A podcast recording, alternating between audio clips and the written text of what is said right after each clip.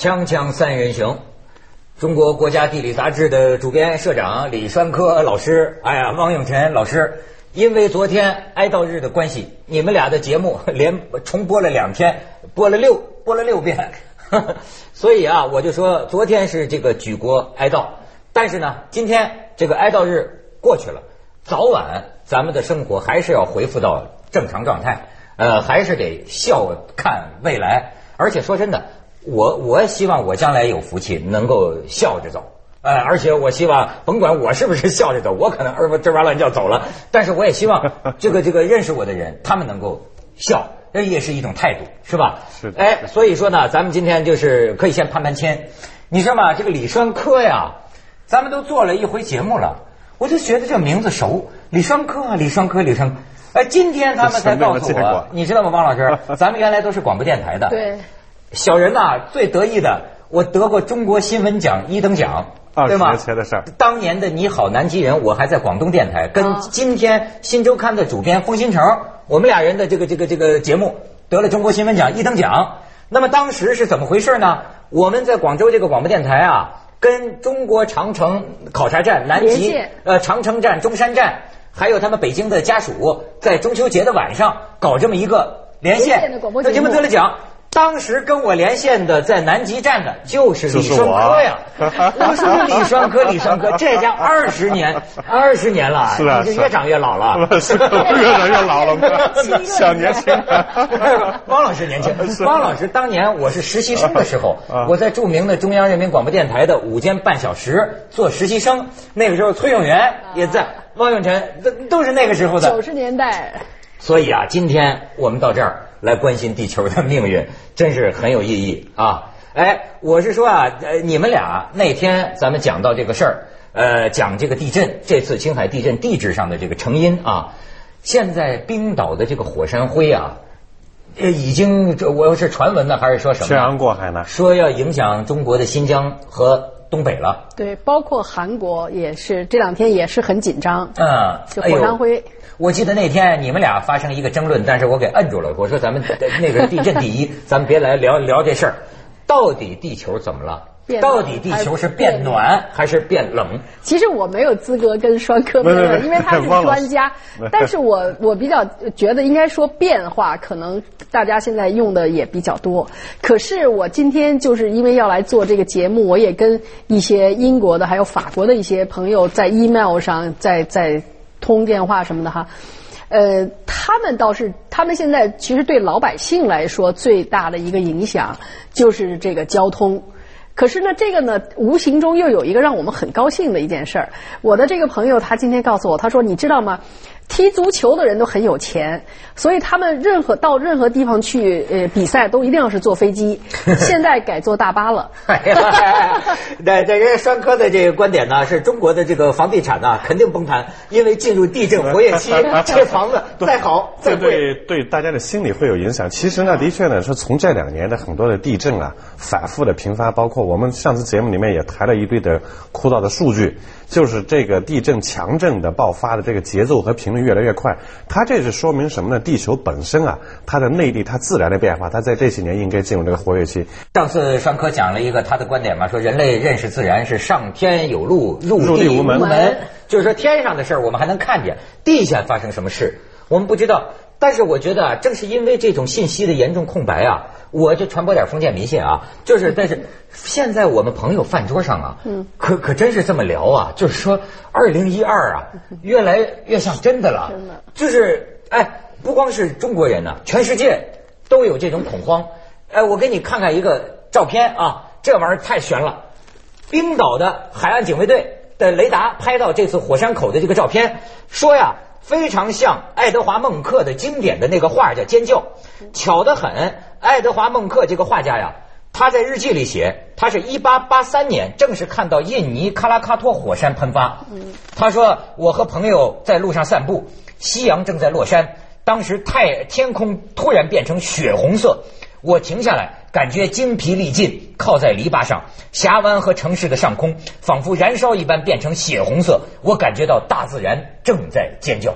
你瞧，你再看第二张照片啊，这美国，美国这居安思危的啊，美国有这个末日地堡，就很多人担心，就末日，他就坚信呢，都已经建起来了。而且我给你看，美国这种末日地堡派的人，他你看下一张，他们这末日地堡，这是在美国的分布图，这是真有啊，这么多地方他们都建，就说末日的时候往哪逃？二零一二，二零一二，你再看下面，这个这网上就有人恶搞了，二零一二诺亚方舟中国号船票，这最后全靠咱中国嘛，是吧？然后再看下边。这 联合国诺亚方舟授权售票书，这也是网上的这个恶搞，还网络销售呢。哎，你这再看下边，哎，我就是说，二零一二那一幕火山喷发，咱们看一下。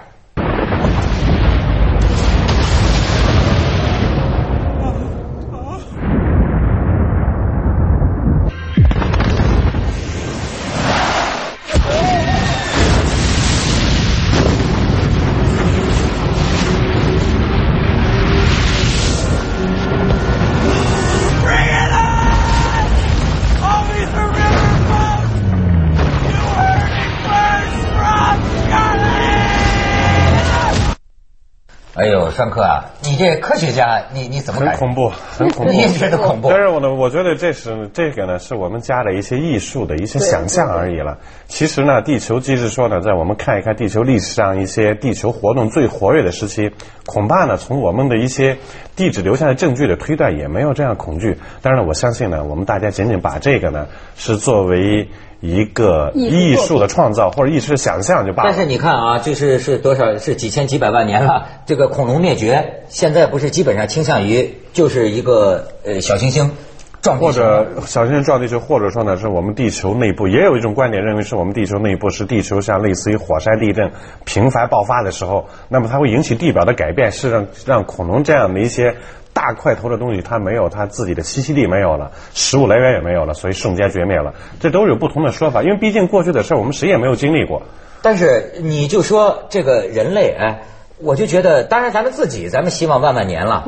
可是实际上站在上帝或者站在大自然的角度看，中国人过去讲天地不仁呐，他没有什么善恶，什么什么同情心呐，你你没有什么理由，你就永远。就存在吧。对，但是其实我就我这两天的就聊天或者说采访，他们就说，比如说刚才说的那个印尼的那次大爆发，比如说按照这个震，就是它的这个级吧，就是我们地震有级，它这个火山爆发也有级，那次是六，而这次这个冰岛这个只是三。所以也不要太恐怖，就是你比如说现在在在呃欧洲，现在其实是蓝天白云，嗯，只不过是它在它那个平流层里面，它的这个火山的那个和我们飞机的飞的这个正好是一个高度，六千到一万多米。然后还有一个就是，其实我们现在呃很很要注意的就是它的这个就相当我我的一个科学家的朋友他给我举例，他说，就双哥说的这个变冷。他就是说，为什么火山爆发？就是我们历史上有三十年的记录哈，一直都是变暖，但是八二年、九二年、九六年有三年是冷的。然后他们看，就是这三年，就是分别在墨西哥、在印尼、在这个加勒比有三次大的火山爆发。他那我就问他，我说那怎么这火山爆发会变冷呢？他说就相当于一个盖子，一个棉被盖在了这个这个大气中，然后下面呢，所以这几年都是庄稼就会受影响。你刚才讲啊，什么呃三呢呃六啊，我也看到一个纪录片啊，咱们这个这个导演也可以给他看一下这个片段，就是说当年那个威苏威火山就是吞没了那个庞贝古城的那个是五，那是然后呢说你再看看我给你看的这一段就是什么呢？七和八的，就是这个这个级啊，会是一个什么样的？我们来看一下。We live on planet volcano. Scientists measure eruptions on the Volcanic Explosivity Index, or VEI, from 0 to 8. Over 50 times each year, one of the planet's more than 500 active volcanoes stirs to life. In 450 cities, half a billion people live in volcano hazard zones. And yet, every few thousand years, a doomsday eruption causes catastrophic death and destruction. In the history of the planet, few eruptions have reached a VEI of 7 or 8.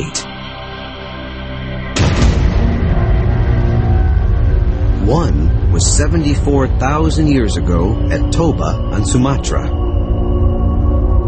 Its gigantic debris cloud circled the globe, blocking so much sunlight it may have triggered a new ice age and caused mass extinctions, killing off so many of our primitive ancestors. Some speculate it helped select the remaining hominids that became modern man.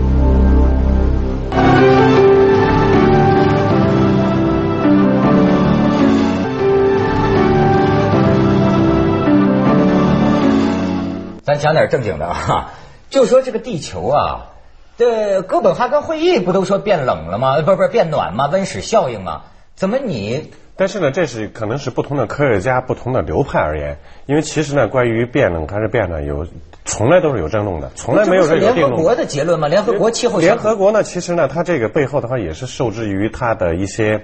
地区国家的一些政治影响或者经济利益影响，甚至说采样点的问题，因为我们可以质疑一点。我在那开会，确实现在大家都说变化。因为我们变化是承认的，说的是大家都讲的是变化。啊，没错，汪老师这点我承认，都讲的是变化。从来地球都是在变化的，没有说固定不变的。但是说变化朝哪个方向？朝左、朝右、朝东、朝西、朝上、朝下、朝暖、朝冷，从来没有定论。因为关于说现在这两年是盛嚣成上的关于变暖的这样的说法，我相信的话，它。占有的资料不一定很全面，比方说我们看到的有一些，比方说格尔的那个那个纪录片里面讲到的冰川融化，那我们可以质疑有一点，因为我在，比方我在南极、北极，我见过很多冰川在前进，它为什么没有讲这个冰川有还有在前进的冰川？有前进冰川意味着它冰川规模在扩大呀。降水再好，甚至说呢，要形成冰川也需要一定低温了，并没有明确的标志说冰川或者冰架在崩溃。那不是都说那马尔代夫都在水底下开会了吗？往往像提到这个例子时候，我更要跟你跟你讲的有一点，因为地球本身就像这这杯子的一杯水一样，水量没有变。我们现在看一看，如果水我们把杯子倾斜的时候，这边漏漏出来了，这边被淹掉了。马尔代夫像这样的一些处于南半球的这样的岛屿被淹没，大概类似于我们通俗的举例应该是这样的例子。它这边的海平面上升，海盆的位置改了，这边呢被淹掉了，这边被淹掉了，这边陆地又露出来了。那从整个地球来讲，它陆地面积还是基本维持不变。那对我们人类来讲，加一跟减一还是抵消了，又回到原点了。所以呢，我认为关于变冷还是变暖的国家来说是好的。加拿大呀，像我们中国的东北啊，粮食产量可能就过冬的成本降低了，降低了。关键呢是关于变冷变暖，我们采取的样本究竟在哪里？因为我认为我们现在包括我们不要说我们这个我们国内的我们的媒体，我们很多国际上的一些大牌的媒体依然是这样，所有传递给我们公众的它是片面的资讯。它只是说呢，我先入为主，我去的时候，我就是要拍到全球变暖的痕迹。全要变了对冰川来讲，一定是冰川的融化的后退。台太熟了。那么像这样的 情况，它是它是不公正的。包括有一些西方的有一些科学研究机构，它采取的样本的点都是筛选的都是有问题。我们讲数学统计规律，我们从大量的样本里面，我们要统计至少要达到百分之五，这你才有说服力。那我们可以问一下，比方说对于青藏高原的关注，有些科学家举青藏高原的一些冰川的一些退缩作为例子，那我可以质疑一下中国几天条冰川是否达到了百分之五的采样标准？因为你只有从统计学来讲，不是占有一定标准才能有。其实，其实我觉得就是对老百姓来说哈，就比如说。这次火山灰，可能每个人都会站在自己的视角。航空公司说：“哎呀，他们巨大的亏损。”老百姓说：“我要回家，回不了。”然后现在呢，还有人说：“这个本来。”英国的水果是他们自己国家就产的，但是现在全球化，全都是从非洲运的。现在非洲有大量的蔬菜水果运不到这个去，结果非洲的农民又受损害。哎，还有说那个鲜花啊，什么肯尼亚的鲜花，就就完了，今年就都都运不了了。对，所以我很想听听这个咱们的双科说，就这种极端天气，就是也许你说变冷变暖，可是对老百姓来说变冷变暖，反正现在是变了。但是这种极端天气，你比如说去年十一月就开始。下了一十一月下了三场大雪，到北京今年的三月份还在下大雪。然后呢，比如说这次大旱，现在都说我们说有人为的因素，但是更多的主流的观点说是全球气候变化，一定是自然的，像这种极端天气都是自然的变化。对呀，所以你说这种极端的天气现在这样加多了，到底是是跟地震都是地球的内力啊，或者是还是还是地球自身的变化，就像一个人一样。或者像个机械一样，当它已经运动很久很久的时候，它突然发生一个反向的变化的时候，它这种我们意想不到的这样的一些事故、意想不到的状况会出现很多。地球也是这样，地球前些年小步的变化，这两年加速变化了。所以这期间它会出现很多的异常，这是这是我们可以想象、可以理解的。至于说呢，对于全球变冷还是变暖，它的后果的影响，那我还是赞同这个观点：几家欢乐几家愁。没有一个自然变化说是有百害而无一利，它一定是对这个地方或者说对这个行业一定是有利的。比方说火山灰。大家就可能会过几天，我们也会感受到火山灰。如果按照现在气气象学的预测，可能就在这三两天或者这一两天之内会飘临我国境内。那么它对于我国也可能，比方说也可能对航空业有影响，负面的。嗯，可能会对于天气预报，会对于其他的一些会带来负面的影响。但是它也可能会对于某些行业带来好处。比方说，我们都知道火山灰它是有大量的营养物质，也许火山灰落在海岛上，落在田野里面。会对于土地、对于庄稼、对于农业、对于农民是有好处的。所以说呢，我们对自然的时候，它一定不是腾冲。嗯腾冲哈，他们就是那个火山爆发，他们的那些火山石。火山石现在在这个腾冲，一个是他们的那个土地很肥沃，然后他们也卖那些火山石。哎，那些火山石说对身体健康。对，我还可以说对美容业也有好处。有好处。就就现在有些美容业好像是用这个火山灰泥，放胡子脸上，一个女的看着都跟那怪物似的。最著名的不是冰岛的那个火山吗？冰岛那火山那火山泥卖的多贵？还有我们说早些时候我们从北京的一些老的澡堂子里面，我当年在北京读书的去澡堂里面，那个搓澡的东西就是那玩意儿，那个泥儿啊。确搓泥儿，搓澡的泥儿也也有价值，不是搓澡泥儿，就搓澡那个石头啊，对对对，蜂窝石，蜂窝石，老年人用那个搓澡，至今还是没错，我爸就用那个，他那个老皮子糙肉的话，他 他就得用那个才能磨下去。还有他的那个风景，我看很多，你看我其实也去过，比如说西西里，西西里的那个，你站在他那个山上看那些火山爆发的以后形成的那种壮观的那种地质的面貌，像我们的这个五大连池，像我们中国的这个腾冲。它那个火山以后啊，在这个腾冲，它专门有一个，就像那个六棱柱哈，整整齐齐的码了一面墙。节理。节理，你就柱状节理，你不能想象这个是大自然火山灰把咱什么工业农业毁了，咱发展旅游业，这个风景好了。锵锵三人行，广告之后见。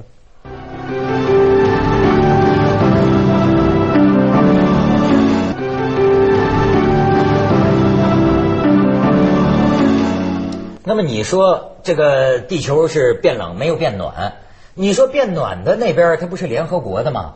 你说这些个科学家他有什么猫腻吗？但是有一点事实大家是不容置疑的，其实近十年就统计一下，从两千年到现在，整整近十年的时间，全球的气温是在降低的，大概降低了零点零几度，这都是有报告的，全世界科学家不能不承认变化就。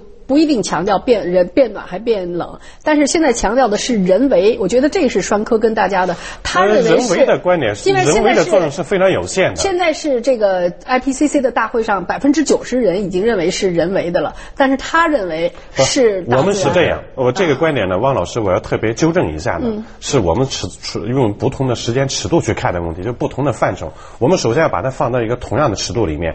现在呢，大家在讨论百分之五的那个部分。嗯。因为我们大家这一点，科学界无论是说赞成变暖的还是变冷的，他都承认，地球上的气候变气候变化百分之九十五是靠地球自身的影响，绝不是我们人类或者其他外力，是地球本来它自己正常的这样的胀缩、这样的冷暖变化。那我们在讨论那百分之五的时候，我们要看这百分之五是因为二氧化碳等温室气体引起的。还是其他东西引起的，还是说类似于，比方说生态系统，比方说南极冰冰盖融化了，冰盖下面储存了大量甲烷气体啊，等等等。我们看那百分之五，在这百分之五里面，我承认这百分之五的变化里面，人的作用、二氧化碳等等温室气体的作用是最重要的。所以说，我们不能把两个事情放在一块儿。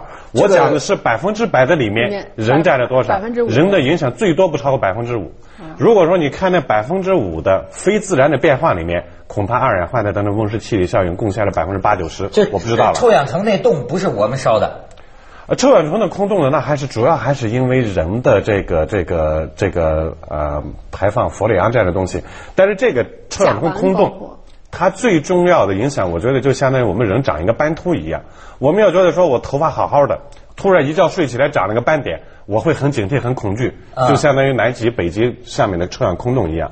但是如果说我慢慢的随着我年龄的增长，总有一天我头发会掉光，对，这是一个自然过程。其实我觉得他刚才说的这个百分比也很有意思哈。但是你说这个地球这个斑秃啊，以前地球的历史上有吗？没有。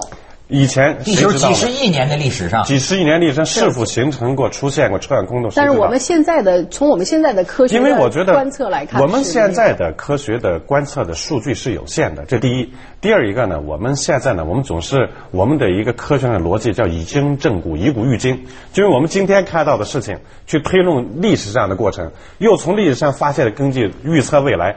这本来就像鸡生蛋，蛋生鸡一样，对于科学来讲没办法。我觉得，因为我们知道科学有短类的。对，如果说对科学我们把它上升了迷信，说绝对正确、绝对公理，社会不会进步。对，看栓科这地质学，按说是西方的系统，但是他这人倒说呀，说今年无春，中国老祖宗都算出来了。我们老祖先其实很聪明的，比方说我们二十四节气，我们什么时候差过？我们北方人所讲的正月十五，呃，这个这个八月十五应一应，正月十五雪打灯，看一看哪年这句谚语错过，没有一年错过。比方我们数九，一九怎么样？二九一直到九九。我们所有的节气变化都是一样的，那那包括今年是今年无冲，其实呢，我们看一看我们老祖先如果按照我们农历的算法的话，一样，因为无冲的这一年一定是春天姗姗来迟来的晚，花开的也晚，我们整个气温也低也是对的。我们这一百多年以来，我们完整的移植了西方科技以后呢，我们传统的中国的科学技术中断了。这还真是，我听一个女作家跟我讲啊，她就说啊，但因为她去美国了嘛，她说这个。中国人说坐月子，她说你该怎么解释？说你看美国妇女生孩子不坐月子，不坐月子也没事儿。她说但是呢，我就不坐月子，但是我妈就跟我说说你不能不坐月子。她说但是呢，真的我是中国人，我当时没有坐月子，就是岁数大了。她说落下这些病，他说所以他甚至怀疑是不是一方水土养一方人，一方水土养一方的学问，就是中国人的这些，你比如说你吃猪肉的，吃这些，跟美国人他们吃牛肉的。是不是是不一样的？这点这点我特别赞同。你看一看我们中国，我们五色土，我们每一色土壤上的人的生活方式、饮食习惯都完全不一样。为什么？如果说我们现代的用现代科学所谓的西方舶来的 science，我们去解释的话，它有道理。因为每一色土壤里面的这种水土的一些成分完全不一样，所以说你摄入到摄入到体内的这样的一些物质元素都不一样。因此你的饮食搭配不一样，是为了让你口味更好，吃的更健康。它是有道理的。那我们就看一看，只是我们中国的科学，我们老祖先是长期的经验积累，他没有讲出这么多很细微的什么元素道理。